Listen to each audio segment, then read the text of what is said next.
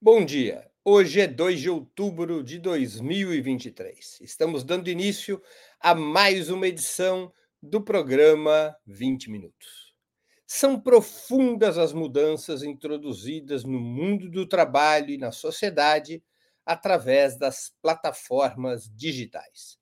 O chamado trabalho uberizado ajudou a demolir décadas de conquistas trabalhistas mundo afora abriu novas fronteiras para o lucro capitalista e mudou profundamente as relações dos cidadãos com os mercados de bens e serviços.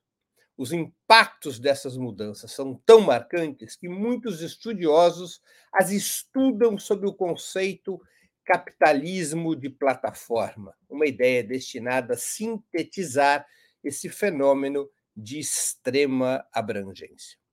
Um livro muito importante está sendo lançado para debater esse processo.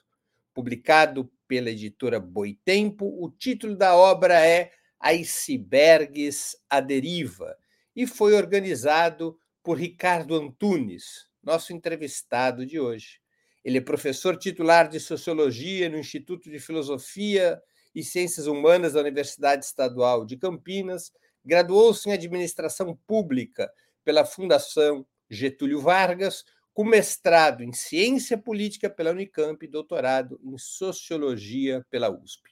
Um dos maiores estudiosos brasileiros em Sociologia do Trabalho e História do Sindicalismo, é nome de referência nos estudos sobre as lutas dos trabalhadores e autor de vastíssima obra sobre esse tema, no qual, na qual se destacam Adeus ao Trabalho, publicado pela editora Cortez, e Os Sentidos do Trabalho, também pela Boitempo. Já vamos começar!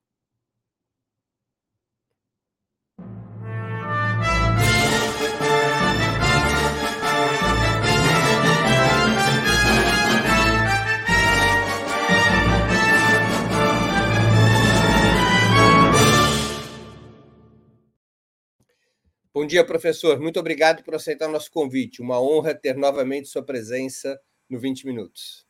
Bom dia, Breno. É um prazer falar com você, com os seus ouvintes, as suas ouvintes, os telespectadores, nesse momento tão importante em que tanta coisa está sendo decidida em relação à classe trabalhadora.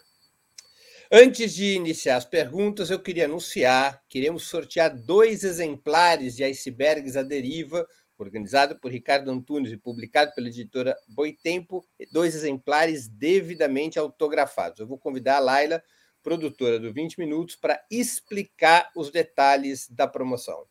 Bom dia, Laila. Conte para a nossa audiência, por favor, quem poderá ganhar esses brindes e como. Bom dia, Breno. Bom dia, professor Ricardo. É, bom dia a todos, todos, enfim, que estão nos acompanhando. Quem já acompanha as nossas entrevistas sabe, nós temos aqui as promoções de livro para quem contribui com super chat e super sticker no canal de Ópera Mundi no YouTube. Se você está em outra rede, no Twitter, no Facebook, venha para o YouTube, faça sua contribuição no botãozinho de cifra do chat ao vivo. Lá você consegue fazer sua contribuição de super chat ou super sticker. Bom dia a todos. É, então, não deixem para fazer muito no final do programa, senão não dá tempo. É, vocês podem deixar comentários, podem deixar perguntas, nós repassamos aqui. Vocês sabem que as perguntas com superchat têm preferência para serem repassadas ao professor. Não deixem de contribuir, participar dos sorteios para levar essa obra autografada pelo professor Ricardo. É, no final do programa, eu volto para fazer o sorteio, certo? Certo? Bom, então é isso, pessoal. Dois exemplares autografados de icebergs à deriva, organizado por Ricardo Antunes, serão sorteados entre os que contribuírem com super chat, super sticker. A Laila volta no final do programa para o sorteio. Professor, vamos começar do começo, que é Sim. o que, que é sempre o mais prudente a fazer. O que seria o capitalismo de plataforma? Como e quando nasce? Veja bem, o capitalismo de plataforma é, é, uma, é um conceito que eu é, utilizo né, é, descritivamente. Isso é muito importante. O seu principal autor, o Snisek, ele desenhou a ideia de um capitalismo de plataforma. Eu não uso como um conceito, eu uso como uma descrição, porque senão a gente vai ter muito capitalismo. O capitalismo é um só. O capitalismo é um sistema uno, totalizante e totalitário. Seja ele sob hegemonia financeira, tenha ele presença maior ou menor industrial e também em plataformas. A ideia, digamos assim, de falar em capitalismo de plataforma, descritivamente é importante, e o exemplo é muito simples. Se nós olhássemos aqui quem estava no topo das grandes empresas em 2005, 2006, estava lá Coca-Cola, a Toyota, é, no mundo digital, no máximo aparecia a IBM, General Motors, que depois entra em crise, tá certo? Nissan, etc. Muito bem, se você pegar na, a partir de 2012, 13, 14, 15, 16, nós começamos a ter né, Uber, Amazon, Airbnb, Facebook, Deliveroo, ou seja, Lyft, você passa a ter uma massa de empresas que utilizam-se das plataformas para fazerem, digamos, o seu processo de, lucro, de extração de lucro e de geração de mais-valia, inclusive. Então, o capitalismo de plataforma hoje é uma ideia, eu uso, né, até porque o conceito não é meu, é do Snizek, eu uso muito mais no sentido de mostrar que as grandes empresas estão impulsionando o capitalismo hoje, tá certo? São as de plataforma. E mais do que isso, não há uma indústria e não há uma agroindústria e nem o setor de serviços hoje que não recorra à utilização do mundo arsenal digital e das plataformas. Por isso, é o tom dominante do capitalismo hoje. Sim. Até gostaria de acrescentar uma pergunta sobre esse aspecto. Para, no senso comum, o capitalismo de plataforma diz respeito apenas ao comércio de serviços e bens. Ele está associado à produção de mercadorias, além do comércio de serviços e bens? Certamente, porque você tem hoje, o capitalismo hoje funciona com base nas cadeias produtivas de valor. Então, por exemplo, fundamentalmente, a produção do, da, da indústria né, no mundo hoje começa na Ásia. China, Índia, esses são os grandes países do mundo industrial. A China, muito à frente, a China é a grande maquinofatura do mundo. Um produto chinês só vai chegar aqui seguindo uma cadeia produtiva onde tudo é plataformizado, tudo é baseado na, digamos assim, no arsenal, nos artefatos informacionais digitais, de tal modo que não só há uma um capitalismo de plataforma, empresas que têm a sua plataforma, como por exemplo, né, a Amazon, sem a plataforma a Amazon não existiria. Ela começou vendendo livros né, é, é, é, em meados do, do, dos anos 90. Hoje, como eles dizem, de A a Z tudo se vende na Amazon. Mas você também não tem mais hoje nenhuma empresa, né, seja da indústria, da agroindústria ou dos serviços, que não recorra, em algum nível, ao mundo plataformizado e digitalizado. Por isso que ele se expande. O trabalho uberizado, em termos gerais, corresponde a um processo de ascensão do setor mais pauperizado da classe trabalhadora, que estaria galgando a condição de microempreendedores, ou representa um declínio ainda mais acentuado das condições de vida, trabalho e renda desse segmento? Isso é muito importante, Breno. Não é? Nós estamos no momento do mundo capitalista que ele é dominado pelo sistema financeiro. O sistema financeiro ele é muito mais potente, muito mais totalizante do que o capitalismo industrial do passado. Nós ainda temos indústrias, é óbvio, né? Muitas. Você vai para o mundo chinês e, e, e, e, indiano, por exemplo, você vai ter uma massa imensa de produção. Tudo que nós produzimos hoje ainda é indústria. Mas quem comanda isso é o mundo financeiro. Só que, desde meados dos anos 70, nós estamos numa crise muito profunda que se agudizou em 2008, 2009. E uma das saídas para que o mundo do capital pudesse, digamos assim, recuperar níveis de acumulação foi através da privatização do setor de serviços. 30, 40 anos atrás, a luz, a água, energia elétrica, água, eh, estradas, saúde, tudo isso era público. Hoje não é mais. Tudo isso, até o cárcere tem amplos setores dos Estados Unidos, até mesmo no Brasil, de cárcere, projetos de grandes é, é, processos de encarceramento privado. O que, que significa? Você teve um desemprego em massa, global. O desemprego pode ser maior ou menor, mas não há nenhum país do mundo hoje, com exceção de pequenos países do norte, né, do, da Europa, mas muito pequenos, que também têm desemprego, mas é menor, porque você tem, de um lado, a indústria 4.0. O que é a indústria 4.0 numa palavra? No livro a gente trabalha legal.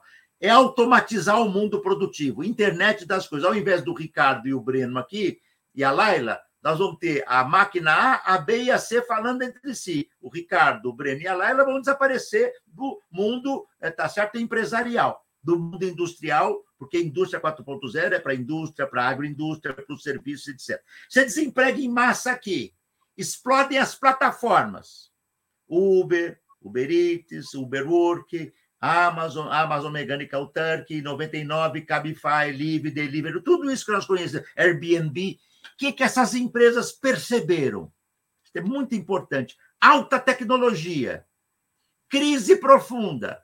Vamos contratar, vamos assalariar, dizendo que ele não é assalariado, nem o trabalhador, nem a trabalhadora vamos, digamos assim, utilizar-se do trabalho desses trabalhadores e trabalhadoras, mas vamos dizer que ele não é trabalhador ou não é trabalhadora. Porque se eu criar uma mistificação e uma empulhação e dizer que ele é empreendedor, ele está fora dos direitos do trabalho. Então, agora a resposta para você. Nós estamos tendo um processo monumental de degradação da classe trabalhadora. Tá certo? Harry Braverman, esse grande estudioso norte-americano marxista que lançou um livro primoroso muitas décadas atrás, Trabalho e Capital Monopolista, norte-americano, ele dizia que você tinha um processo de precarização da classe trabalhadora. Hoje, nós temos um processo onde nós estamos perto do que eu chamei no privilégio da servidão, nós estamos criando uma forma de escravidão digital. Os trabalhadores e as trabalhadoras não têm leitos, trabalham 12, 14, 16, 18 horas por dia, não tem sábado, não tem fim de semana. Eu perguntei uma vez para um trabalhador quantos dias ele descansava num mês. Ele dizia disse para mim nenhum. Eu não descanso nenhum dia. Tá certo? Então, essa é a realidade que nós podemos fazer e que o nosso livro explorou, inclusive, é, é, Breno, fazendo pesquisa, um dos nossos pesquisadores fez uma pesquisa etnográfica. Ele se conectou com uma plataforma e foi trabalhar e fez um caderno de relatos da sua experiência. Esse é o quadro que nós estamos vivendo, é uma precarização monumental da força de trabalho, e o momento brasileiro é crucial, porque é isto que está sendo discutido aqui hoje, tá certo? A classe trabalhadora, esses entregadores e entregadoras, esses trabalhadores plataformizados terão direitos ou não? E ponto dois, para encerrar esse primeiro bloco. Não é um problema dos entregadores, e não é um problema só dos motoristas médicos, médicas, enfermeiros, enfermeiras, trabalhadoras do care, dos cuidados, trabalhadoras domésticas, advogados, arquitetos, jornalistas, professores. É, é possível você uberizar e plataformizar todos esses trabalhos. Aliás, muitos deles já estão plataformizados e uberizados. Essa é a tragédia. Não é um fenômeno brasileiro, é mundial, mas ele é mais grave e mais agudo. No sul do mundo, na periferia, no sul global, e nos países capitalistas avanç... É, é, imperialistas centrais, que no passado nós chamávamos de avançados, né? o que é uma aberração. Nos países capitalistas centrais, mais neoliberais, onde você ainda tem um resquício de social-democracia, como nos países escandinavos, um pouco na Alemanha, você ainda consegue controlar o vilipêndio e essa corrosão dos direitos do trabalho. Professor, em seu artigo para o livro, o artigo seu no livro se intitula Trabalho e Desvalor no Capitalismo de Plataforma. São apresentadas três, três teses a respeito da conformação desse capitalismo de plataforma. A primeira delas diz respeito ao papel jogado pela pandemia. Por que esse período foi decisivo para as plataformas? Porque a pandemia criou algo que nem o capitalismo conhecia. A única coisa parecida que nós tivemos com isso foi a gripe espanhola de 1918, tá certo? Ou seja, mais de um século atrás. O capitalismo não imaginou que na era e não, não tínhamos naquela época um capitalismo globalizado como o de hoje. Ele já era globalizado, mas não era como hoje, era outra coisa. Né? Nós estávamos num estágio né, de mundialização do capital, só que hoje não há mais fronteira a avançar. Né? Você não tem mais espaços fora do capitalismo. Veio a pandemia, tá certo? E dada a brutalidade da, da, da, do vírus né? e a existência de governos pandêmicos, neofascistas, como o brasileiro, Bolsonaro, como o Trump eh, nos Estados Unidos e vários outros, o que, que as empresas, o que, que foi necessário fazer, especialmente nos países onde houve pressão social? Lockdown. Lockdown. Tinha que fazer lockdown. Capitalista nenhum gosta de fazer lockdown, porque ele sabe melhor do que nós que sem trabalho humano não há extração de mais-valia, e não havendo extração de mais-valia, não há lucro, não há, portanto, acumulação privada. Então, o capitalista sempre é contra o lockdown, mas foi obrigado a fazer. Na Inglaterra, na França, tá certo? No Brasil, nós lembramos como Bolsonaro foi contra, né? Foi contra fechar o lockdown. Por quê? Porque ele é um gendarme do capital. Um gendarme é uma escória gendarme do capital. Melhor definição que me ocorre agora do Bolsonaro. É um gendarme escória do capital. E os, mas teve que houve lockdown. E aí as empresas perceberam que trabalhar de home office elas não têm custo na, na, de manutenção dos prédios, dos equipamentos, alimentação, transporte. Elas, a Petrobras disse poucos meses depois da crise da, da pandemia que ela tinha tido um ganho adicional imenso, acho que de perto de 40%, porque ela parou de gastar com os custos dos trabalhadores e trabalhadoras, funcionários administrativos da Petrobras. É evidente que na extração do petróleo você não tem como fazer home office, mas bancos, serviços em geral, foi possível fazer home office.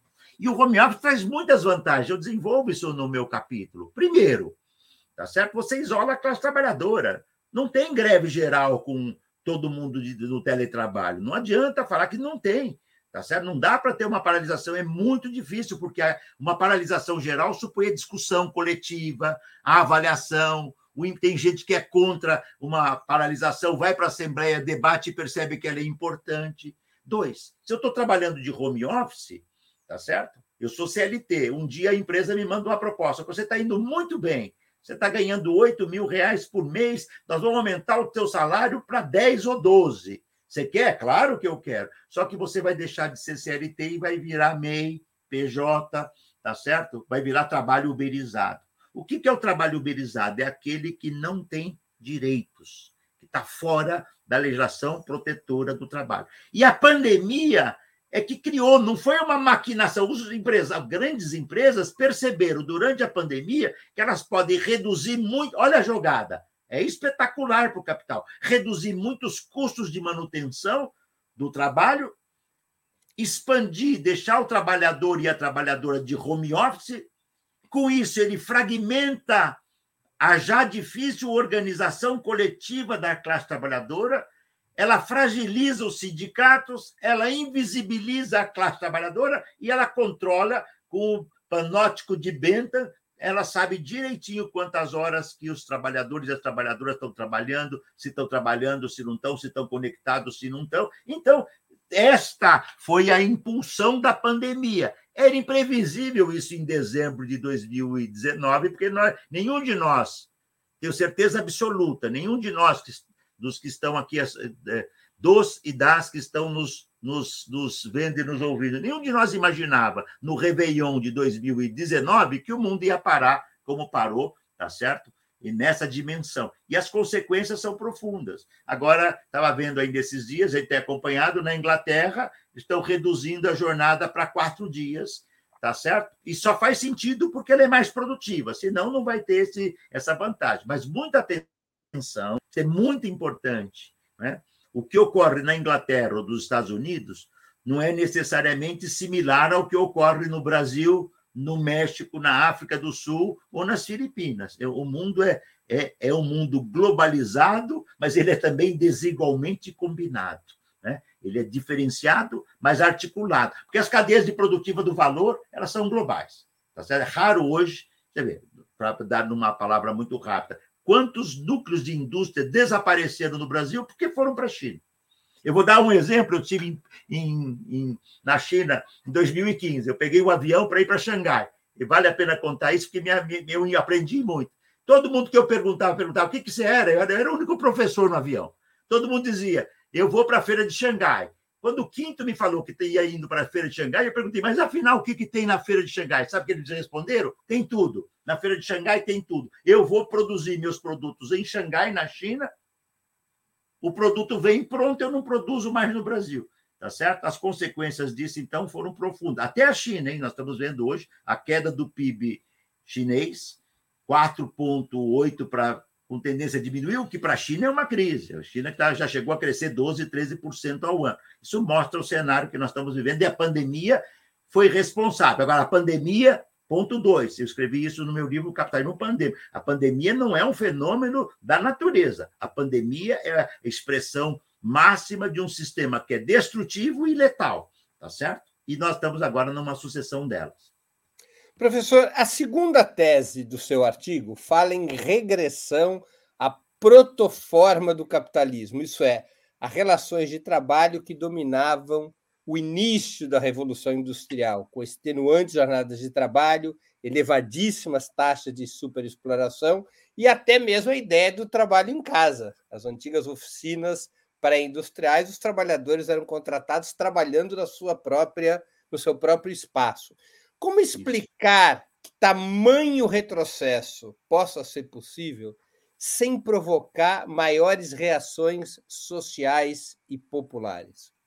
Veja, Breno, é, é, é, um aparente paradoxo, não é um paradoxo, é um aparente paradoxo. Na era mais avançada da tecnologia, que nós chegamos, a, a, a inteligência artificial é capaz de fazer um programa né, é, televisivo sem presença humana ou com presença humana remodelada, todo mundo viu aquele horror que foi aquele, aquele, aquela propaganda, né?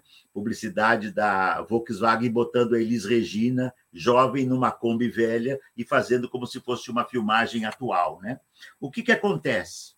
O capitalismo está vivendo um processo de crise muito profunda. Dois, a concorrência entre grandes corporações é terrível. É uma concorrência terrível é, é, é, Apple e a Huawei chinesa. Quem ganhar o controle da 5G empurra a outra para o inferno. Aquela que levar, leva a parte maior do, do, do, do filão e empurra a outra para o inferno. O que, que acontece? Alta for, uma, capa, uma enorme força de trabalho desesperada procurando qualquer trabalho. Tá certo? As plataformas perceberam que criando ficções como empreendedor, mistificações, não são ficções, mistificações, empulhações como empreendedorismo, etc., podiam contratar esses trabalhadores. Então, a, a regressão faz com que, na época mais avançada tecnologicamente do caminho, que poderíamos trabalhar três dias por semana, três horas por dia, há trabalhadores e trabalhadoras trabalhando 12, 14, 16, 18 horas por semana, sete dias da semana por dia, 12, 14, 16 horas por dia, sete dias da semana, ininterruptamente. Ou seja, nós voltamos ao putting out, lembra, Breno? Ao putting out do passado, tá certo? Nós voltamos, tá certo? Ao, é, digamos, outsourcing do passado, que era assim, você vai trabalhar na fábrica, fora da fábrica, só que fora da fábrica você não tem seguro, você não tem direito. Eu fui trabalhar, eu fui numa, quando pesquisamos na indústria do, de calçados em Franca, e eu visitei a indústria de Franca e também várias trabalhadoras que trabalhavam, costuravam os, suas, os sapatos das grandes empresas nas suas casas. Ela não tem jeito nenhum. Se ela se acidenta, é problema dela. Ela põe o filho para trabalhar, o marido para trabalhar. Como era a antiga Manchester pré-industrial, ou seja... Isso, ou seja... E, e mesmo... contratavam... Isso, isso. Então, é, veja, é, é a segunda tese minha. O que explica que o, a, fase avançada tecnologicamente maior que chegamos até o presente conviva com superexploração do trabalho, porque o sistema é destrutivo e porque a guerra é pesada. A Amazon cresce na medida em que ela controla a sua concorrente. A Huawei ou a China, quem ganhar leva. E assim vai. Como a guerra é selvagem entre as grandes empresas, né? é um capitalismo ultra monopolizado, ultra oligopolizado, porque é controlado pelo sistema financeiro, tá certo? A guerra é pesada. E o último elemento, o ideal do sistema financeiro, se nós aprendemos lá com, com Marx, do volume 3 do Capital, para não falar do debate que tivemos no início do século entre Lenin, Rosa, Kautsky, etc. O que, que é? Dinheiro tem que gerar mais dinheiro. Só que o sistema financeiro, se ele pudesse, ele eliminava o trabalho. Acaba com o trabalho e faz dinheiro gerar mais dinheiro. Mas dinheiro não gera mais dinheiro sem produção. Isso é uma, essa é a contribuição magistral do Marx. E esta é o calcanhar de Aquiles do capital. Quem pode sepultar o capital é a classe trabalhadora. Não é um empreendimento fácil, mas só ela pode sepultar, ampliada, heterogênea, complexificada, etc. E o que o capital faz financeiro? Reduz a classe trabalhadora ao mínimo necessário para explorar, explorar e expropriar, mas não pode eliminar, porque senão o capital sem trabalho é parasita. O capital sem trabalho para. E essa é a tese 2. Então é uma contradição. As três contradições minhas, depois posso comentar brevemente a terceira, levam a um desafio. Ou nós derrubamos o capitalismo, ou ele vai acabar com a humanidade. O capitalismo vai acabar com a humanidade. E não estamos falando aqui de algo que não é meu tema de pesquisa, mas todos nós estamos vivendo. Eu não estou nem tratando do risco de uma terceira guerra mundial, porque aí acaba numa bombada só. Né? Uma bela explosão nuclear, aí o Einstein que disse, né? Nem só, só vão sobrar as baratas, entende? É, é, temos aqui algumas perguntas, eu vou lendo-as é, no decorrer do programa. O Klinger Souza, que é membro do canal, ele pergunta: a pandemia foi uma circunstância exógena aos interesses do capital. No entanto, o sistema capitalista se adaptou e reconfigurou em muitos setores o seu modo de acumulação. Isso é prova de eficiência? É prova de eficiência, tá certo? num, num, numa lógica que é destrutiva. Ou seja, eles ganham até quando a população pobre, trabalhadora, negra, imigrante, indígena está morrendo. É, é, prova de eficiência. O, ninguém pode acusar o capitalismo de ineficiência. O que nós podemos dizer é que é uma eficiência da destruição. É uma produção destrutiva. Isto sim. E este é uma contradição que o capital não controla. Não acreditem nessa história de sustentabilidade do capitalismo. Isto vale do portão da fábrica para fora. É claro, e se eu fosse brincar com um exemplo, mas aonde vai viver? Alguém pode perguntar, professor, se todo mundo morrer, a burguesia não vai morrer também? Eles já estão se cuidando de encontrar o espaço deles em Marte. O Elon Musk vive querendo fazer experimentos para Marte, o Jeff Bezos também. Eu tenho uma, eu tenho um sonho, né? I have a dream, né? Eu tenho um sonho. Eu sei que aí será um momento de regozijo catártico se um dia o aviãozinho do Elon Musk e do Jeff Bezos ambos aterrissarem em Marte e, for, e derreterem no processo de aterrissagem e não sobrar ninguém para contar a história. Ou, ou explodirem no caminho, como há três meses atrás, um dos, uma das, dos, dos, dos aparelhos aí, dos, dos foguetes do, do Elon Musk explodiu, só que não tinha passageiro. Vocês lembram aquele submarino que tentou chegar precocemente? Explodiu é uma fotografia, do, é uma metáfora trágica do momento que nós estamos vivendo. Professor, a terceira tese do seu artigo afirma que estaríamos entrando em uma era de desantropomorfização do trabalho, a partir da confluência entre uberização e robotização. Para alguns estudiosos, eu sei que não é o seu caso, esse processo representaria a tendência ao desaparecimento do trabalho assalariado, colocando por terra toda a teoria do valor sobre o qual se apoia o marxismo, a principal corrente do movimento socialista desde o século XIX. O trabalho está morrendo e Marx está na UTI? Está acabando a classe trabalhadora? Olha, quem diz isso ou é eurocêntrico, né? o Marx dizia que a Europa é um pequeno canto do mundo. E lindo, hein? né? E vale acrescentar, é um pequeno e lindo canto do mundo, mas é um pequeno canto do mundo. Quem imagina que pode entender o mundo olhando a Europa, excluindo Índia, China, Ásia, África do Sul, África, América Latina, Brasil, México, Colômbia, não sabe do que está falando. A tese do fim do trabalho hoje não dá para. Você lembra como a gente dizia no passado?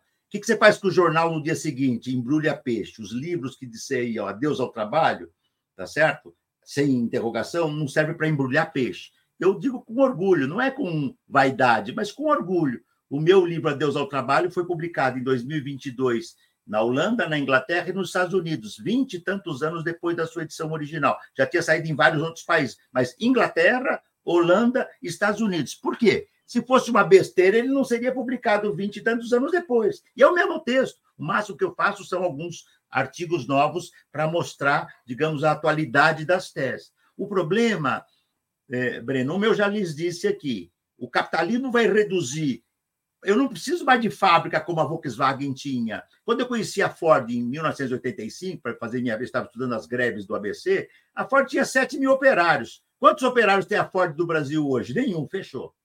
A Volkswagen tinha 16 mil, hoje deve ter 4, 5, 6 mil, porque a tecnologia avançou. Esta é a primeira coisa. A segunda coisa, que é um erro grosseiro, teórico, é quem diz que, a, que o salário, o trabalho assalariado está desaparecendo o, o, o Breno, aí o erro teórico é, é, é, é não entender que a forma de assalariamento está mudando. Alguém acha que não existe extração da mais-valia no trabalho do entregador ou da entregadora? Ah, mas ele não recebe com contra-cheque. Ele não recebe com contra-cheque, ele não tem supervisor, ele não tem com quem se dirigir, ele não conhece o dono da empresa, ele não consegue o gerente, é outra coisa. Ele se relaciona com o algoritmo. Mas a forma do salário do nosso tempo digital é a aparência do desassalariamento para intensificar a proletarização, entendeu, Breno? Com uma diferença, tá? Você tem que dizer que é não assalariado para poder excluir dos direitos do trabalho. É o pulo do gato, é atacar da Frankenstein, da Mary Shelley. A burguesia não tem limite. Então, agora ela vai dizer que não proletariza mais ninguém, quando nunca o proletariado foi tão grande. Anota aí o que o professor Ricardo Antunes está dizendo. E não sou o único. No proletariado não para de crescer. Sabe por quê? O, o setor de serviços proletariza milhares ao dia ou milhões, se eu olhar o cenário. Só a Uber tem entre 5 e 6 milhões de trabalhadores que eles chamam de colaboradores.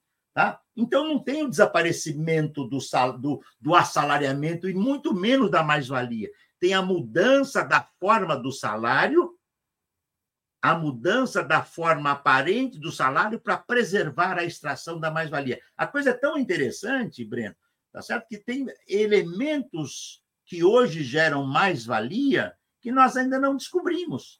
Por exemplo, quando você está no mundo internetico, faz uma compra. Eu fiz outro dia uma compra, porque eu estou indo também para o exterior, para a Inglaterra, nas próximas semanas.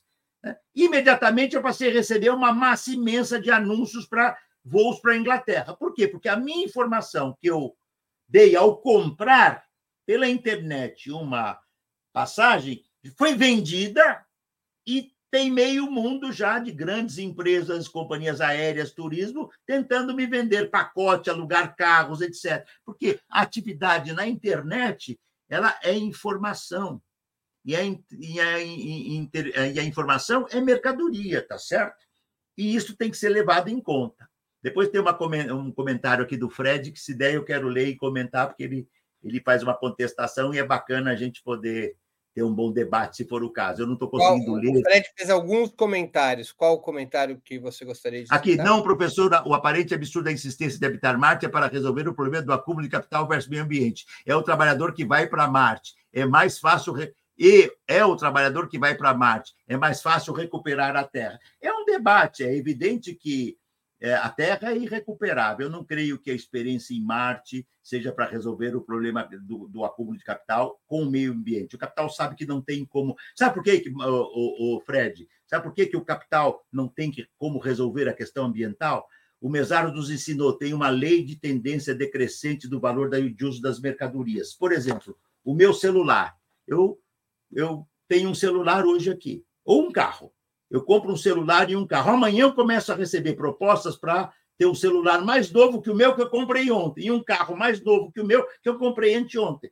Porque a, a, o ciclo de valorização do capital ele, ele depende das mercadorias. É fundamental. Não existe valorização do valor, não existe mais-valia sem a produção de mercadorias, sejam materiais, sejam imateriais da informação.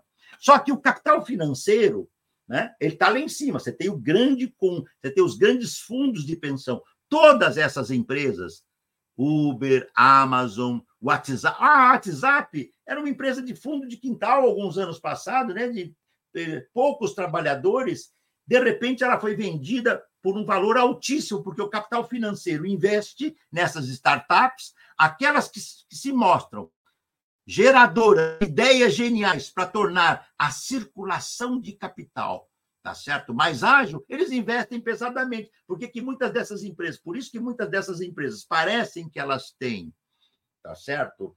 É, é, é, é déficit, são deficitárias, mas não é deficitária. É que o grande capital financeiro prefere investir nessas startups do que em fundo, em tesouros de país que estão a iminência do Então, tem um debate aí interessante que vale a pena acompanhar. E, metaforicamente, é claro que eu fiz um exemplo aqui da brincadeira, né? A minha, a minha foi a provocação. O que o Elon Musk, o Jeff Bezos e outros estão fazendo no espaço é criar as condições para que as pessoas possam visitar o espaço e vai abrir um novo leque de acumulação capitalista. Eles não estão brincando. Eles sabem que a preservação do, do ambiente é inviável e a mercadoria não tem limite. Quanto mais você produz isto aqui, mais lítio você extrai, mais minério você extrai, mais poluição ambiental você traz, mais aquecimento global, e isso não tem limite. É complicado o cenário que nós estamos vivendo. Temos mais algumas perguntas. O Ângelo Brigato Esther contribuiu com o Superchat. Pessoal, vamos contribuir com o Superchat, fazer perguntas ou com o Super Sticker para participar do sorteio do, de dois exemplares do livro autografado o livro organizado pelo professor eh, Ricardo Antunes, Icebergs à Deriva, exatamente sobre o tema do programa de hoje, o capitalismo de plataforma. A pergunta do Ângelo Brigato Esther. Professores universitários estão sujeitos à uberização do seu trabalho, incluindo os da universidade pública? O que se pode fazer? Certamente sim. Os privados já são. Os professores das faculdades privadas já são uberizados ganham por aula, não pelo tempo que esperam na escola, como o entregador. O entregador, se ele ficar uma manhã inteira esperando e receber dois chamados e trabalhar uma hora, ele recebe por uma hora e não pela manhã inteira que ele esperou. Então, a universidade privada, né, você tem grandes conglomerados privados. O Marx dizia: o que diferencia um fabricante de salsichas de uma fábrica da educação? Se eu pudesse fazer um pequeno contraponto ao Marx, o que não é comum eu fazer, eu diria que o Marx podia ter sido mais justo com o fabricante de salsicha, porque pelo menos da Alemanha a salsicha é de boa qualidade. E escola privada, como o próprio nome diz, frequentemente é uma expressão de uma privada. É simples assim. No mundo público, né? Só mais deixar que é muito. Mais fala, fala. Mais uma Não, só, só, só a pergunta do público, que é importante. No mundo público, o, o, o Ângelo, só não teremos uberização do trabalho se lutarmos, resgatarmos o sentido público da educação e da universidade. O Gramsci disse em 1919 do século passado que a escola do capital é uma incubadora de pequenos monstros. Uma nota muito importante é que o capital financeiro está em cima da educação pública para fazer com que as crianças, desde cedo, aprendam a acumular. Entende? A escola, então, do capital uma incubadora, aspas, Gramsci, de memória, incubadora de pequenos monstros. Nós, nós já temos hoje professor substituto, professor que recebe, praticamente não recebe na escola pública, professor ultra precarizado. Só não seremos uberizados se impedirmos a privatização da universidade pública e resgatarmos a dignidade do trabalho público em geral, passando por SUS e por tudo mais. É muito importante essa pergunta. E é isso, e não pensem que é bobagem isso. Porque enquanto a maioria das universidades europeias hoje é completamente privatizada, as nossas universidades públicas não são completamente privatizadas. Elas estão sendo, digamos assim, muito pressionadas para privatizar. E nós estamos lutando. É por isso que tem greve em várias faculdades hoje de estudantes, de funcionários, porque vamos ter uma era de descontentamentos acentuada. Tem uma pergunta do Alberto Alves, que contribuiu com o Superchat. Obrigado, Alberto. Um generoso Superchat aqui. O Alberto está sempre contribuindo. R$ 54,90. Como o professor explica a opção capitalista de sociedades socialistas como a China e a União Soviética? É, como eu explico os. Volta um pouquinho, Breno, só para ver se eu entendi a frase Como o professor explica a opção capitalista de sociedades socialistas como China e União Soviética? Veja bem, a, a, União Soviética já desapareceu. Eu, se o Breno quiser fazer um dia uma, um debate sobre isso, eu topo. Esse não é o meu tema central de, do, do meu trabalho, mas eu leio isso desde os anos, desde 72, 73, quando me tornei marxista. Então lá são 51 anos que eu estudo esse tema. Primeira ideia, Alberto, muito importante, que é do Marx e do Engels, está na ideologia alemã, entre tantos outros textos, é, para eles, a revolução burguesa só foi possível quando ela deixou de ser localizada num único ponto, num único país e se universalizou. Não deu certo a Revolução Burguesa em Veneza no século XVI. Não deu certo a Revolução Burguesa precoce em Avis no século XIV. Deu certo a Revolução Burguesa quando ela tocou o coração do capitalismo, Inglaterra, França, por tabela, Estados Unidos esparramou-se pelo mundo.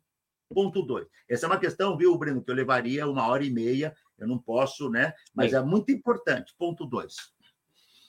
A grande revolução primeira que tivemos, a mais magistral, foi a Comuna de Paris. Um dia falaremos dela, né? A mais magistral. Foi a única que foi derrotada pelo exército inimigo franco-alemão, tá? Eles estavam lutando, o exército francês e o alemão se juntaram e massacraram Paris. A grande revolução do século XX foi a Revolução Russa, a primeira, e a segunda foi a chinesa em envergadura. O Lenin dizia que a Revolução Russa foi uma revolução num país de elo débil elo débil da cadeia imperialista. E o Marx dizia que era muito importante, e a Rosa Luxemburgo também disse isso, o Lenin, o Trotsky, era muito importante que esta revolução russa fosse ponto de partida da revolução no Oriente pro Ocidente. Não é possível a revolução num só país. Isso não é uma tese só do Trotsky. O Trotsky foi quem mais espetacularmente mostrou a importância dessa tese no século XX. É um grande mérito dele. Não é um erro do, do porque você não tem como é que você tem um país socialista, por maior que ele seja, num mundo onde tudo é capitalista e financeirizado. Você veja a luta cubana hoje, heróica, hercúlea, a que preço, né? Para que Cuba não pode se dizer que ela tem uma sociedade socialista, porque ela é dependente completamente e sofre bloqueio. Ou seja, ponto 3. A China seguiu o mesmo percurso. Quem estudou a Revolução Chinesa, e eu estudei a Revolução Chinesa, embora não seja o meu tema especial de pesquisa, né? Por óbvio, que é a questão do trabalho, né? mas eu estudo a obra do Marx, é, um, é, um, é para mim é um constante objeto de estudo, né? e pensar marxisticamente é decisivo. Nos primeiros, eh, de 1949 até, digamos, final de 89, 90 e tal, até o, o período maoísta, o Mao acreditava na possibilidade da Revolução Chinesa estar enfeixada na China. Tá? Tanto é que ele dizia, ele recusava os Estados Unidos, mas o Mao também recusava muito duramente a União Soviética. Todo mundo sabe que a política dele era de independência, frente aos dois tigres que ele recusava. Né? Eu não estou dizendo que eu estou defendendo isso, eu estou dizendo que esta era a tese do Mao. Mao morre, a disputa no Partido Comunista, Comunista Chinês pega fogo, tá certo? E a partir dali começa a ganhar corpo dentro do Partido Comunista Chinês um núcleo neoliberal. Quem me disse isso não fui eu. Eu estava na China, numa atividade com muitos amigos, entre eles Domênico Lossurdo, Michel Levy, eh, eh, Gilberto Ascar, Marcelo Musto, eu fui convidado, e conversando com o meu querido amigo que já se foi, Domênico De Massa, a gente tinha muita relação pessoal afável entre nós. Tínhamos diferenças, como é, é muito frequente entre os marxistas e, e, e, e, entre a humanidade em geral. E eu brinquei com o Domênico, diz, Domênico, olha ali, tá toda cheia aquele do lado do rio, acho que é o Rio Amarelo que corta é, é, é, Xangai, não me lembro agora, e do lado de lá tinha assim, eh, Toyota, Nissan, tá, sabe, daquelas, aquela coisa maravilhosa que dando um baile na, no sistema publicitário que você tem em Londres, que você tem em Milão, que você tem em, em, nos Estados Unidos. Tal, tal a opulência. Aí eu disse para o Domênico para brincar com ele: Domênico, se aquilo é o socialismo, eu lembro do Chico Buarque de Holanda, me inclua fora dessa. Né? Aí ele disse uma outra coisa, para Ricardo, eu estive aqui, nos, eu sou no Stato me lembro ele falando italiano para mim. Eu sou no Stato eu estive aqui nos anos 90, isso aqui era tudo terra, agora está industrializado, tem forças produtivas. A visão do Domênico de socialismo é muito diferente da minha.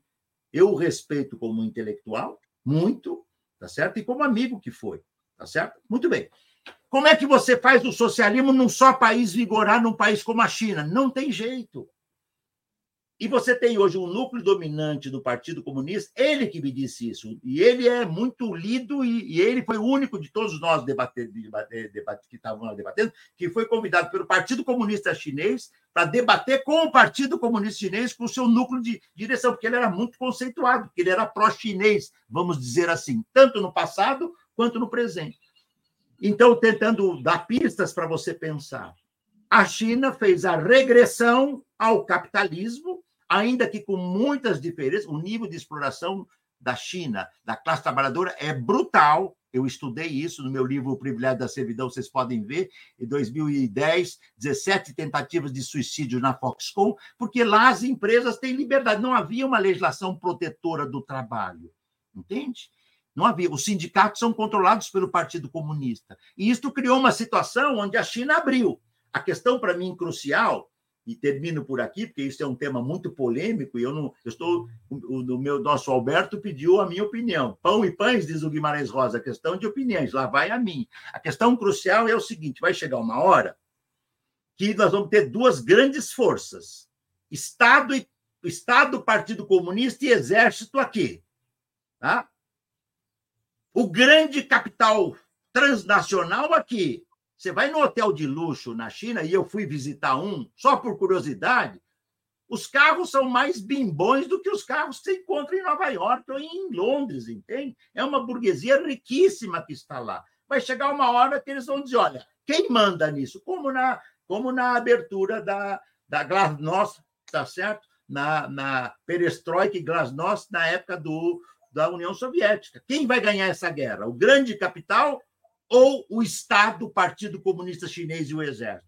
Tá? Eu acho que quem vai ganhar essa guerra é um terceiro polo que não aparece nesses, de, nesses dois. Para onde vai a luta de classes da China? Registre aí, Alberto, que em 2000, 2000 2010, 2012, a China foi o país que teve as mais altas taxas de greves do mundo. A Beverly Silver publicou um livro que trata disso, entre tantos outros autores. É um tema, mas é um tema crucial e que nos diz respeito, muito também. Antes de continuarmos, eu queria lembrar vocês como é essencial a sua contribuição financeira para a manutenção e o desenvolvimento de Opera Mundi. Vocês já conhecem as seis formas possíveis de contribuição. Assinatura solidária no site operamundi.com.br barra apoio, inscrição como membro pagante em nosso canal no YouTube, basta clicar em Seja Membro e escolher um valor no nosso cardápio de opções, super chat, super sticker durante nossas transmissões ao vivo. Valeu, valeu demais quando estiver assistindo aos nossos vídeos gravados e o Pix a qualquer momento. Nossa chave no Pix é apoia.operamundi.com.br. Eu vou repetir nossa chave no Pix, apoia.operamundi.com.br operamundi.com.br. Além dessas seis formas de contribuição, lembre-se sempre de dar like, de clicar no sininho, de compartilhar nossos programas com seus amigos e nos seus grupos. Quem ainda não estiver inscrito em nosso canal, essa é a hora de fazê-lo. A mais eficaz de todas as armas contra as fake news é o jornalismo de qualidade. Apenas o jornalismo de qualidade coloca a verdade acima de tudo. E esse jornalismo que a Opera Mundi busca oferecer todos os dias depende da sua contribuição, do seu engajamento, do seu bolso. Não importa o valor com o qual possa deseja deseja contribuir, esse valor será sempre bem-vindo e será essencial para a nossa manutenção e desenvolvimento. Lembro que hoje teremos brindes para quem contribuir com Opera Mundi, dois exemplares autografados de Icebergs à Deriva, organizado por Ricardo Antunes e publicado pela editora Boitempo, serão sorteados entre os que contribuírem com Super Chat e Super Sticker aqui no YouTube. Portanto, façam a sua contribuição. Além de ajudarem a Opera Mundi a se fortalecer como um jornalismo que coloca a verdade acima de tudo, também estarão concorrendo a mais essa obra imprescindível de Ricardo Antunes. Professor, esse setor uberizado da classe trabalhadora poderia ser organizado de forma sindical? Eu vou anexar aqui perguntas de nossos espectadores é, que também têm a ver com esse tema. A Andy, ou, ou Andy, 1146, contribuiu com o Superchat, diz: seria um renascimento dos sindicatos e trabalhadores das Big Techs, o que acontece nesse momento nos Estados Unidos. É, e a vida, ou, a vida primata também contribuiu com o Superchat. Como organizar a classe opera, trabalhadora atomizada na informalidade dos aplicativos? É, e, finalmente, não, tá bem, são essas perguntas que têm a ver com, com esse tema. Olha, é, essa, essa é uma questão de fato crucial. O nosso livro, a terceira, nosso livro está dividido em três partes. A primeira. Perdão, professor, uma última pergunta que também tem a ver com esse tema. Os, do Felipe Araújo, que também contribuiu com o Superchat. Os sindicatos, para conseguirem proteger os trabalhadores fragmentados em plataformas, deveriam criar ambientes virtuais como o novo chão de fábrica? Perdão. É tá. contigo. Tá. É, deixa eu dizer, então, essa é uma questão talvez é, a mais importante, porque essa categoria não para de se expandir. No Brasil, na América Latina, nos Estados Unidos, na Inglaterra, até um mês e meio, dois meses atrás, uma greve de milhões de trabalhadores uberizados na Índia, tá certo? Então, é um fenômeno mundial. Ponto dois, não é?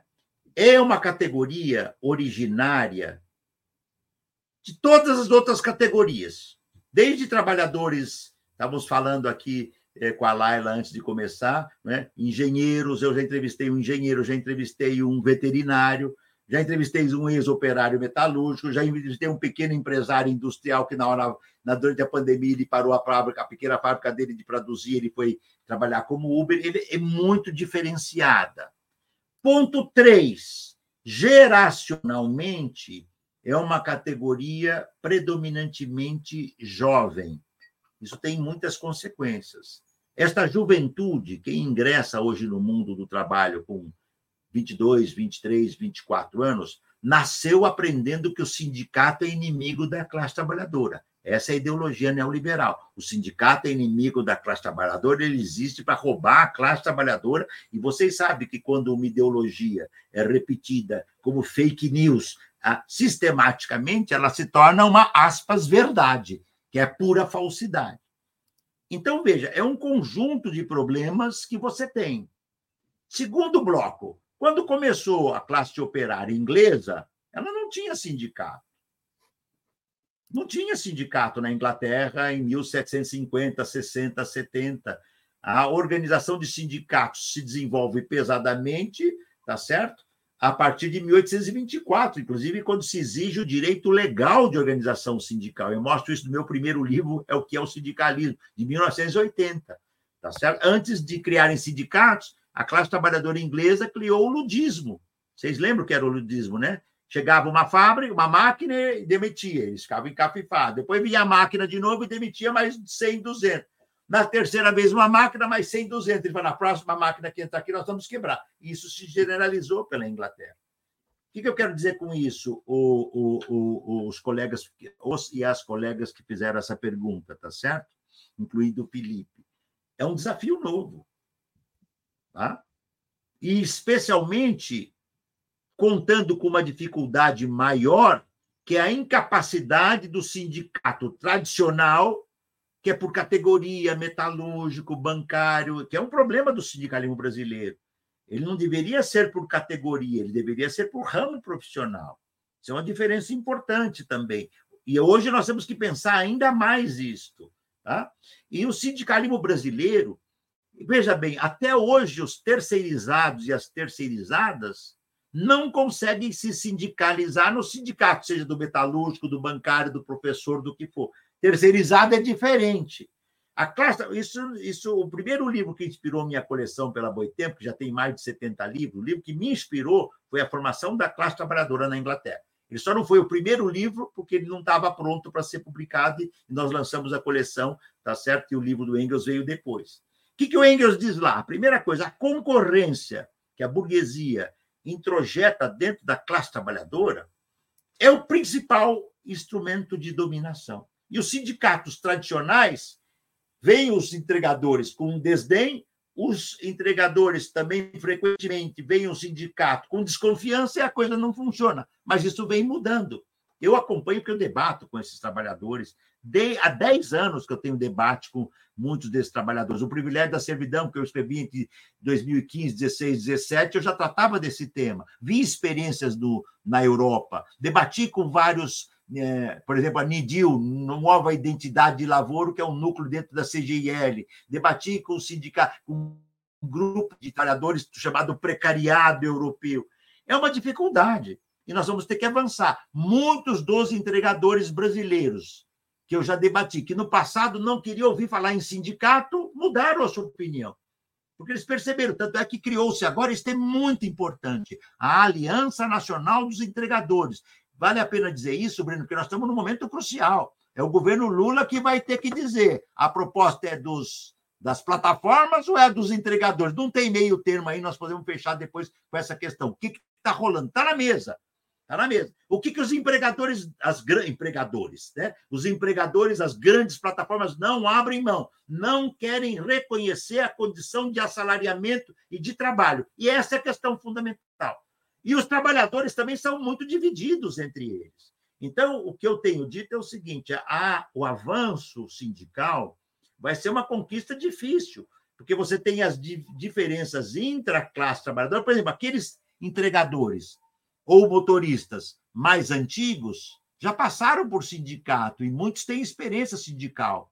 Na Inglaterra, por exemplo, a pesquisa do Calum Kant, é um belo livro, tá certo? Ele mostra que muitos imigrantes, porque na Europa a maioria desses trabalhadores são imigrantes, muitos imigrantes brasileiros são a favor da greve porque já tiveram experiência de greve aqui no Brasil. Entende? Então é, é uma conquista. Quantos anos os metroviários levaram para criar o sindicato dos metroviários? Queriam colocar os metroviários junto com os ferroviários. Eles diziam: não, nós não somos ferroviários todo respeito ao ferroviário, mas ferrovia é uma coisa, metrô é outra. Quem já tem mais aqui de 30 anos, como é o meu caso, lembra desse debate. E hoje o Sindicato dos Metroviários é um dos mais importantes de São Paulo e do país. Vai ser uma luta difícil. Os sindicatos devem se utilizar dos ambientes virtuais? Certamente devem. Sabe o que, que fez com que houvesse fosse bem sucedido a greve, o break dos apps de 1 de julho de 2020? O WhatsApp o mesmo instrumento que os contrata, eles criaram um, um zap break dos apps. Milhares e pá, vão parar, vão parar, vão parar, pararam. E fizeram aquela greve que obrigou a Globo, tá certo? No primeiro minuto dela, dar uma. Abriu o primeiro minuto, os primeiros minutos com a propaganda de uma dessas grandes empresas, eu não lembro se foi o iFood, acho que foi o iFood, para tentar descaracterizar, porque foi um dia de paralisação muito importante. Bom, nós vamos ter muitas lutas nesse momento. Tá? E esta experiência se consubstancia agora na Aliança Nacional dos Entregadores. Eu tive debate com eles, eu digo, olha, deixem de lado as diferenças. O importante é que haja uma associação de caráter organizativo do conjunto, porque as empresas estão absolutamente fechadas. Elas concorrem entre elas, mas elas são coesíssimas, a coesão é plena. Elas não aceitam a condição que já é reconhecida na Espanha, já quase foi reconhecida na Califórnia. Nosso livro tem pesquisas originais sobre isso, na parte 3. Já está sendo debatida na Inglaterra, você está na Inglaterra, na Inglaterra chegou-se, Breno, a uma definição de que esses trabalhadores são workers, nem employer e nem, digamos assim, precários. Já é um avanço. É uma luta, e é uma luta mundial. Houve a tentativa antes da pandemia de criar um sindicato nacional dos uberizados, ele não avançou muito, mas eu dou um exemplo para mostrar como uma coisa interessante. Em Alabama, nos Estados Unidos, há quatro anos atrás, não menos, acho que eu cito isso no, no, no meu artigo aí no Iceberg, em 2021, a, a, a Amazon conseguiu impedir que um sindicato fosse criado dentro do armazém, que é um dos maiores da, da, da, da Amazon nos Estados Unidos. No ano seguinte, no, no estado de Nova York, os sindicatos conseguiram criar, os trabalhadores de outro, é, é, é, de outro armazém conseguiram criar o primeiro sindicato na Amazon. Então, é isso que nós temos que fazer. E o meu livro e todo o meu trabalho, não tenho ilusão. Né? Nós vamos ter muitas lutas de entregadores, de entregadoras, de proletários, de proletários. Nós estamos falando pouco aqui do proletariado industrial, porque isso nós conhecemos bem. Nós sabemos que professores, bancários, etc., tem uma classe média também que é lutador, só que o elemento que mais cresce é, e o que o capitalismo está tentando, mas isso tem tempo de duração para o capitalismo. O capitalismo está tentando é criar a ideia de, de que diga, entregador proletarizado é empreendedor. É, é uma palavrinha, empreendedorismo é uma palavrinha bonitinha, mas ordinária. A única classe que é verdadeiramente empreendedora é a classe burguesa, que quer saquear e enriquecer. Operário não é empreendedor. O Marx tem uma ideia que eu exploro no sentido do trabalho, que, ele, que eu, digo, eu digo o seguinte, a partir da ideia do Marx. O, o, o entregador é uma espécie, sonha em ser burguês de si próprio, mas é um proletário de si mesmo, e ele percebe isso. Sabe como ele percebe? Quando ele quebra o braço e fica seis, três meses sem trabalhar. Ele não, tem um centavo. A empresa o desbloqueia. Ela diz que não tem nada a ver porque ele é autônomo, não tem nada a ver com, com o acidente dele porque ele é empreendedor. E isto não pode ficar assim e o governo Lula vai ter que se posicionar e vai ter que ter pressão. Professor, temos mais algumas perguntas de espectadores nossos, eu vou é, lê-las. A, a o CF Ramalho, que é membro do canal e contribuiu com o Superchat, vai participar do sorteio dos dois exemplares de Icebergs à Deriva. Ele pergunta: qual a saída dessa lógica de reprodução do, cap, do, do capital? Você acredita que o governo Lula está combatendo essa lógica de alguma maneira? É, aí nós temos também, ainda referente a essa, é, é uma pergunta mais específica do Ângelo Brigato Ester. E o não reconhecimento do vínculo pelo STF, vínculo empregatício, né? Uh, e, finalmente, plataforma do Felipe Araújo, uh, também contribuiu com o Superchat. Plataformas criadas e geridas por cooperativas de trabalhadores poderiam ser uma utilização dessa tecnologia em favor da classe trabalhadora? e o Jean Silveira Santos, professor Antunes, como o uso político-social das TICs pode ser revestido, ou revertido, deve ser, para a organização da classe trabalhadora em múltiplas escalas. Até uma Brandão, também contribuiu com o Superchat e é membro antiga do nosso canal. Até uma pergunta, professor, como tem percebido essa temática dentro do governo, especificamente na área da educação, os efeitos sobre os trabalhadores.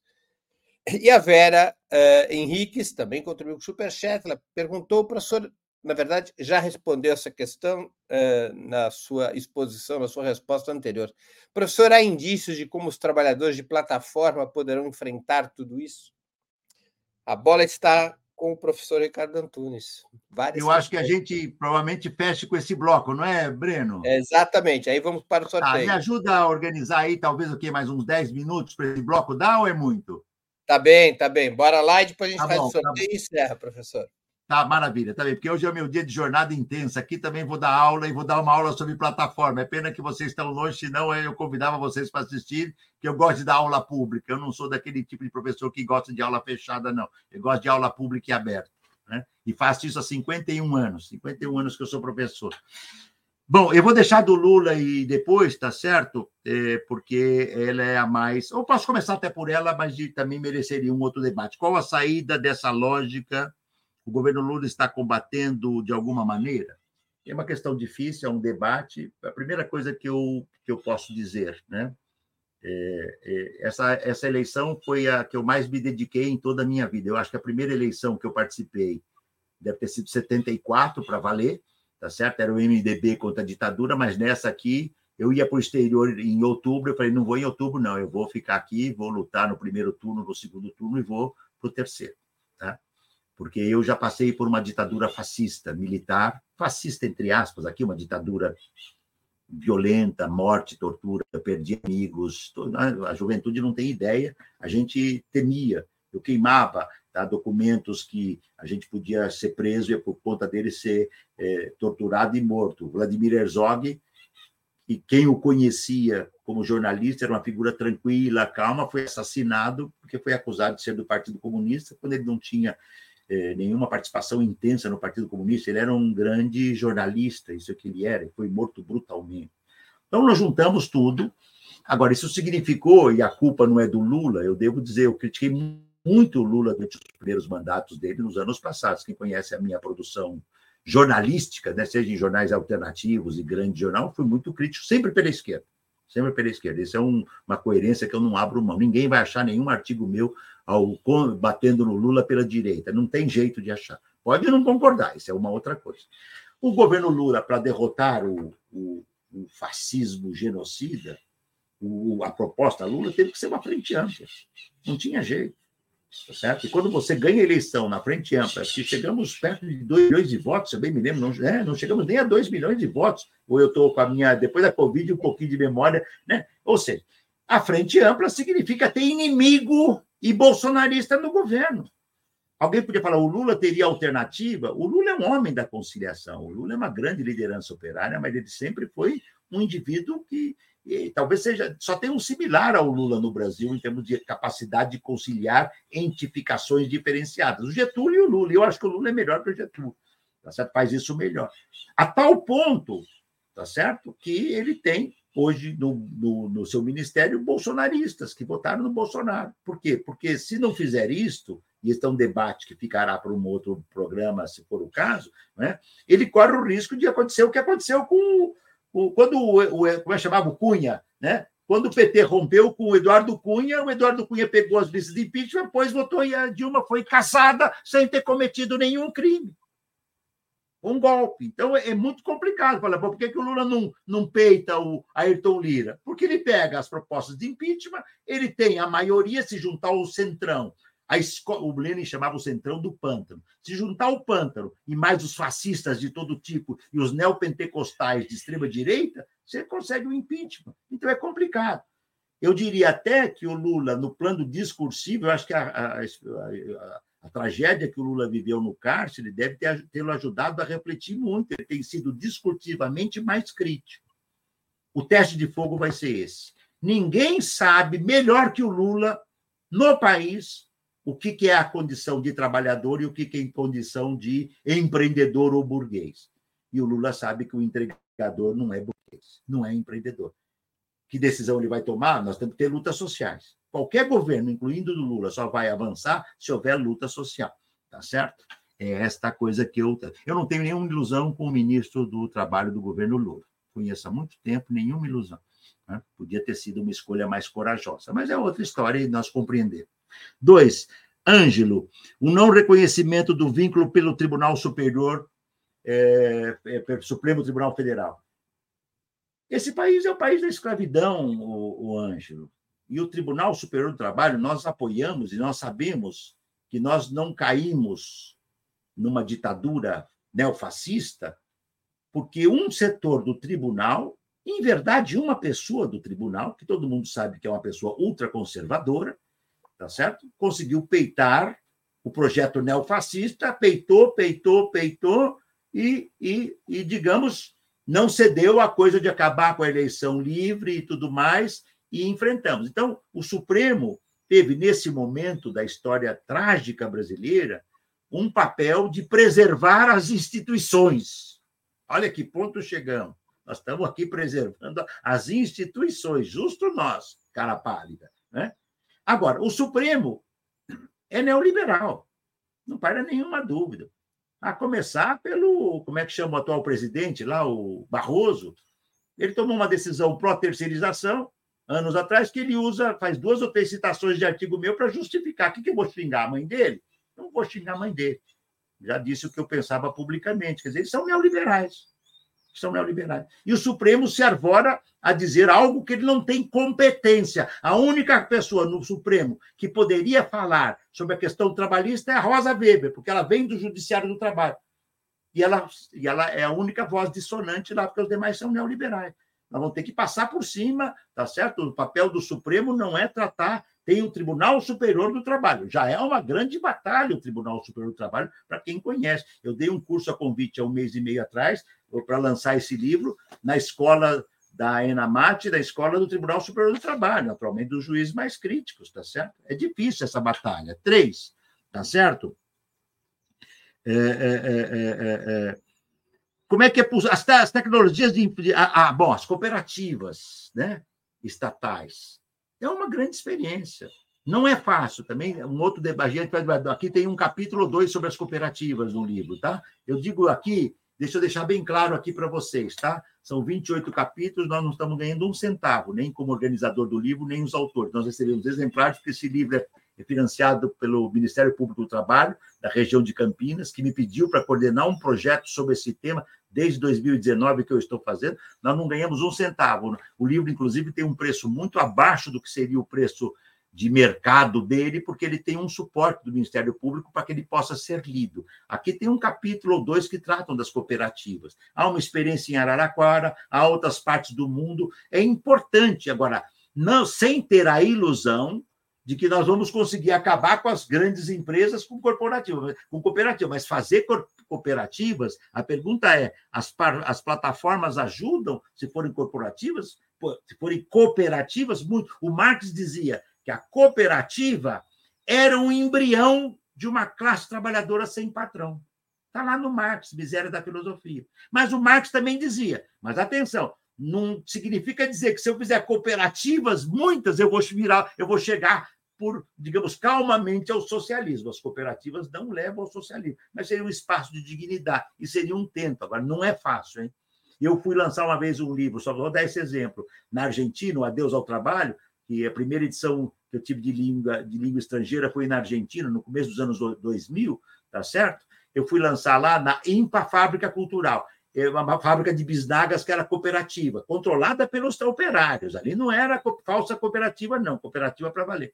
Aí, num dado momento, os líderes estavam, os operários estavam nos mostrando a fábrica e disseram para mim, professor, nós estamos agora com uma dificuldade. Uma grande empresa pediu para a gente triplicar a produção e passar a vender para ela. E nós vamos ter que, se decidirmos fazer, nos endividar. Eu falei, é o ataque que essa que essa grande empresa vai dar. Ela vai comprar de vocês o primeiro ano, depois ela fecha e acaba com vocês diz o papel de cooperativa autônoma dos trabalhadores é no inferno. Eu não conheço empresa capitalista que defende a cooperativa autônoma, autogestionada dos trabalhadores. As tecnologias de informação eh, podem ajudar, tá certo, na luta da classe trabalhadora? Claramente que sim, já mencionei nisso. O próprio caso do, dos WhatsApp são um instrumento importante e tantos outros e o governo e a educação, né?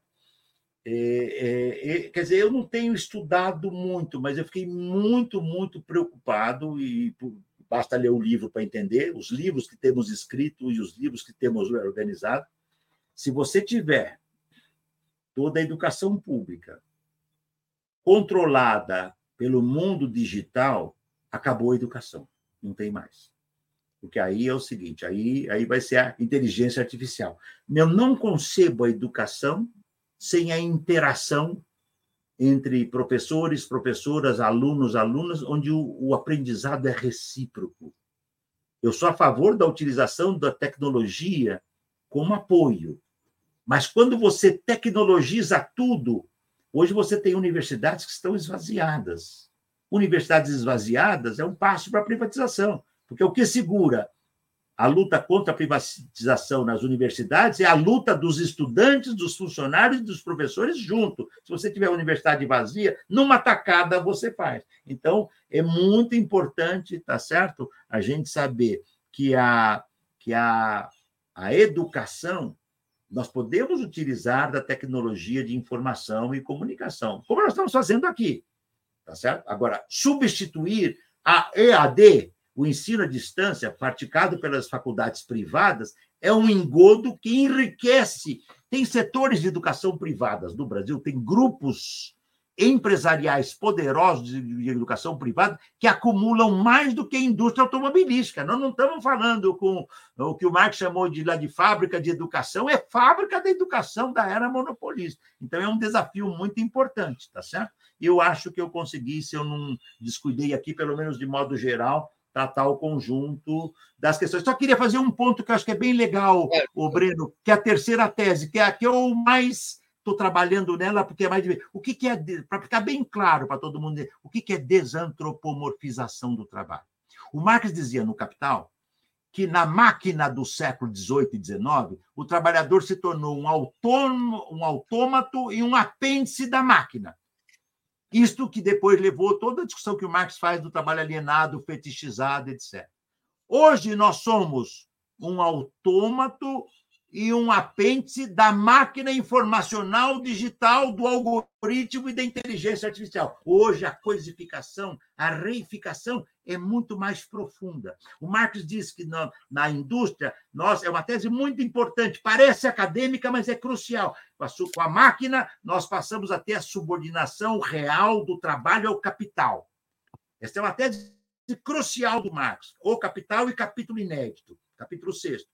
A minha hipótese, marxianamente falando, é que hoje nós entramos numa era de subsunção real do trabalho ao capital informacional digital na era financeira. É mais complicada. Qual é a saída? É reinventar o modo de vida, reinventar o socialismo. Alguém imagina que o socialismo é impossível? Eu já falei no teu programa anterior, né, Breno. Quanto tempo o capitalismo levou para ser vitorioso? No mínimo três séculos. Se eu for considerar a cruzada, são seis, sete séculos. Por que, que o socialismo teria que resolver tudo no primeiro tempo do jogo? Tá certo? Um século e meio. De Comuna de Paris até aqui, nós temos 151 anos. 152. Por que, que o socialismo teria que ser vitorioso em 152? Nós temos mais 150 anos para empatar o tempo que o capitalismo levou para se tornar dominante. Vocês acham que na cabeça de um senhor feudal que dominava o mundo há dez séculos tinha castelos absolutamente fechados, cerrados, né, com pontes imensas, intransponíveis. Você acha que passava na cabeça de um senhor feudal que o sistema dele ia demolir como um castelo de carças? Foi uma revolução burguesa radical que o demoliu. Só que a nossa esquerda está muito tímida, ela está muito, ela, muitos setores da esquerda acreditam que é possível consertar o capitalismo. É por isso que nós temos tido também um certo crescimento do neofascismo. Fiquem atentos para isso, eu não vou tratar disso aqui agora, nem é o caso.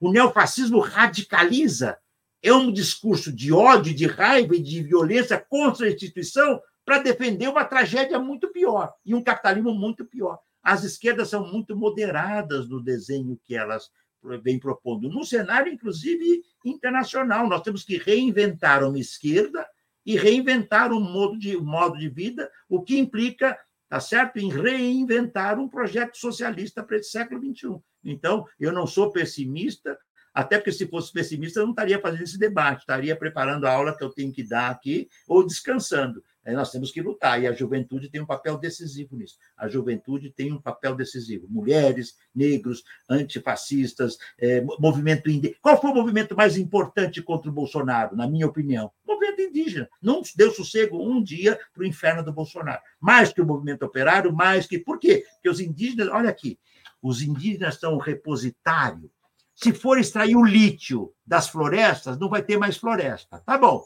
acaba a floresta. Os vírus que estão sedimentados nas florestas fechadas, esses vírus estão, estão lá quietinhos. Vírus ultrapotentes, eles estão fechadinhos no habitat deles. Queimada, é, poda de é, é, corte de, de árvores e tal, esses vírus vão esparramar pelo mundo. O país, primeiro país que vai estar lotado de contaminação vai ser o nosso. Não estou falando isso do meu capitalismo pandêmico. Estou falando de um livro publicado recentemente no Brasil pelo Rob Wallace. Esses vírus vão entrar, eles se esparramam, por exemplo, na, na produção de, de suínos e de aves, tá certo? Entram nos, nos, nos, nos, nos porque os suínos, você não, por exemplo, na ave, produção de, dessas grandes indústrias de, de frangos, né, que exportam, você não tem um, o franguinho dura dias, quando antes ele precisava de meses para ser um franguinho. Ele não tem mais luz natural, ele tem luz artificial.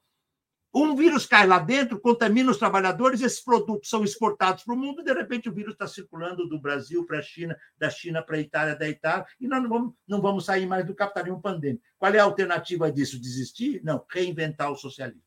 É isso. Professor, estamos chegando ao fim da nossa conversa. Eu queria fazer duas perguntas que sempre faço aos nossos convidados e convidadas antes das despedidas. A primeira, qual livro eu gostaria de sugerir aos nossos espectadores? E a segunda, qual filme ou série poderia indicar a quem nos acompanha? É, veja bem, é, é, é são muitos livros. Eu vou indicar um que tem a, que a ver com o que nós falamos aqui, que é o livro Angústia do Proletariado, do Rui, que eu, eu publiquei na minha coleção. É excelente livro, porque ele trata da luta do operariado norte-americano. A gente tende a achar que o operariado norte-americano é é, é, é, dócil e tal, e nós estamos vendo agora uma greve muito importante. Alguém lembrou bem aí nos debates, ah, eu citei o caso da Amazon aqui, nós estamos tendo uma greve muito importante da indústria automotiva norte-americana hoje, a angústia do proletariado. E, e, filme, tem muitos também. Eu vou citar uma série e um filme. Uma série atual que eu vi esse dia me impactou muito. Paradise, então, só para quem está nos acompanhando sem ver na tela, o livro que está sendo sugerido pelo professor Ricardo Antunes é A Angústia do Precariado, do Rui Braga, também editado, também publicado pela editora Boitempo. Agora isso, na nossa coleção, isso mesmo, a angústia do precariado, que eu, o Rui tem um tratamento muito cuidadoso e o proletariado para o Rui é um sinônimo do proletariado mais precário norte-americano. Como série, eu, eu citaria aquele Paradise, Paraíso, que é o seguinte, Coreano. meu caro. Se eu estou endividado, se eu comprei um apartamento e não pago apartamento, e eu tenho 30 anos, eu vou ter que vender 40 anos da minha vida para pagar a dívida. Então, de repente, de um dia para o outro, em um piscar de um segundo, de 30 anos eu passo a ter 70, porque eu tive que pagar 40 anos de vida pela dívida que eu tenho. O capitalismo é um sistema letal, só por isso. Valeu a pena, eu gostei de ter lido, tá certo? E tem um terceiro, esse é, essa é a série da, é da Netflix. Paradise é na, Netflix. na plataforma Netflix. Isso, isso. E tem um filme clássico sobre esse tema, que é imperdível e atual. Ken Loach, você não estava aqui é, é uma pedrada. Só para você, para vocês, não vou contar o filme, não. Primeira, primeira cena, depois de todo o horror, que você vai ser autônomo e tal, o trabalhador sonha com aquilo. Quando ele, o trabalhador vai entrar no carro, ele dá uma garrafa vazia para o cara e fala: leva essa garrafa para você, vazia. O cara, para quê? Leva essa garrafa. Para quê? Leva essa garrafa.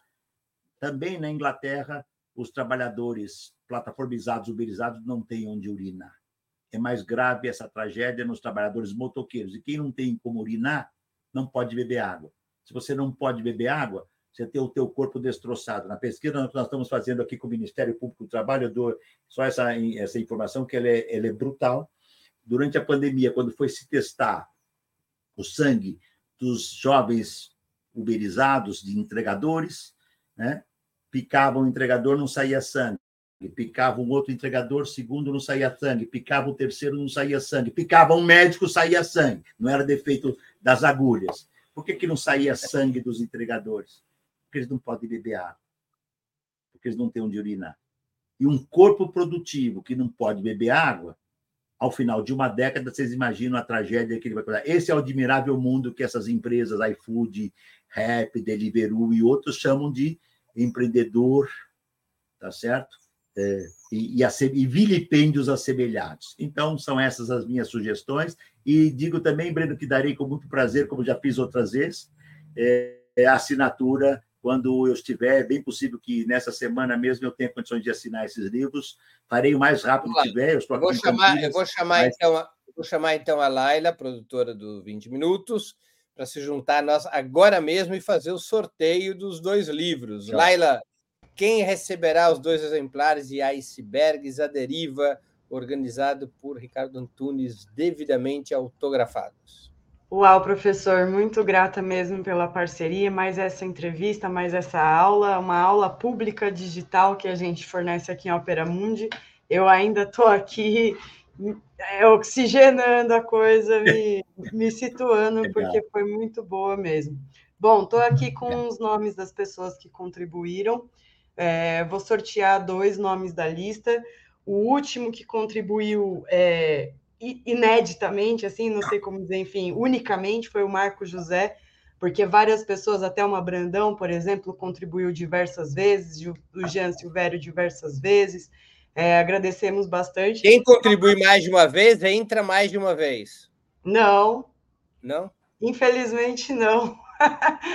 Aqui, ó, tá todo mundo com uma vez só aqui. Gente que é membro do canal. É? Aqui é democrático, Breno, democracia. É, e, então, tá aqui todo mundo que contribuiu, tá encerrada, né? Não, não aceitaremos mais contribuições. E agradecemos bastante, até acho que o professor Zé Neto estava aqui assistindo. Enfim, é, bom dia, pra, boa tarde, boa semana para todos nós. Vou, vamos aqui pegar então dois nomes. 3, 2, 1. Jorge Schroeder e Vera Borromolets Henriques, eu não consigo falar o nome, desculpe, gente. É, vocês foram os vencedores, parabéns, é, conseguiram adquirir a obra aqui do professor, que será é, assinada ainda essa semana, ele deve comparecer aqui num, nos eventos. E nós vamos. O Breno e Laila? Breno e Laila? Diga, professor. Eu vou fazer uma gentileza para os nossos e nossas telespectadores. Além dos dois que eu vou assinar, eu vou levar um outro terceiro livro, outro livro que eu tenho aqui, realmente Riqueza e Miséria do Trabalho, volume 4, que é maravilhoso, vou autografar e esse fica um presente meu direto para vocês, quando é bom tempo de passar os outros dois, irá o meu de presente com a minha dedicatória para vocês também fazerem um terceiro. Se quiserem fazer já um terceiro sorteio, depois é só me cobrar que eu vou levar o livro com muito gosto autografado. Faça um terceiro, então, por minha indicação, Laila. É, olha, ó, então a gente faz um terceiro sorteio aqui, nós podemos também fazer alguma, alguma um sorteio com os nossos Não, assinantes. Vamos fazer agora já, Laila. Vamos fazer agora já. Então tá, é, vamos lá. Espera aí, vamos fazer um novo sorteio. Lembrando, Deixa então, eu... que esse não será do mesmo livro, que desse eu não tenho, mas de um livro lindíssimo, chama Riqueza e Miséria do Trabalho, volume 4, que tem quase 700 páginas. É um trabalho de pesquisa maravilhoso. Que Legal, eu organizei e eu vou assinar. Então. Vou pegar mais um nome aqui, vou tirar o nome do Jorge e, e da Vera, é, Jorge e Vera, vou tirar, certo? E aí vamos fazer certo. um sorteio aqui de mais um nome. Foram muitas contribuições, gente, muito grata. É, todo mundo agradeceu enormemente sua paciência em responder as perguntas, tá, professor? Foi excelente Obrigado. mesmo. Então vamos lá, ó, mais Obrigado. um nome aqui, com essa cortesia aqui do professor. Ângelo Brigato Esther, que teve uma pergunta respondida pelo professor, mandou vários superchats.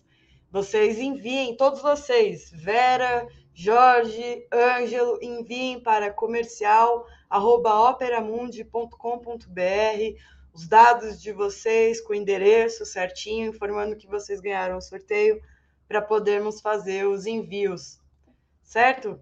É, e parabéns. Laila, pessoal Ô, Laila, e para a editora, você me ajuda? Diz o Ângelo, é o Riqueza e Miséria que o Ricardo Antunes vai doar. Pronto, para eu não me confundir aí na hora com tanto nome, tá? E eu já tá, levo, tá eu já levo a dedicatória aqui de casa, tá bom? Tá aí. Tá bom.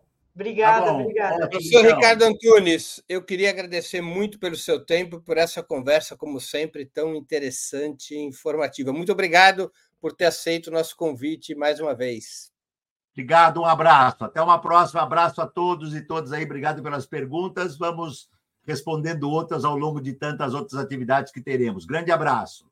Grande abraço, professor. Agradeço também a todos e todas que assistiram esse programa, em especial aqueles e aquelas que puderam fazer contribuições financeiras ao nosso site e ao canal de Ópera Mundi no YouTube. Sem vocês, nosso trabalho não seria possível e não faria sentido. Um grande abraço a todos e a todas.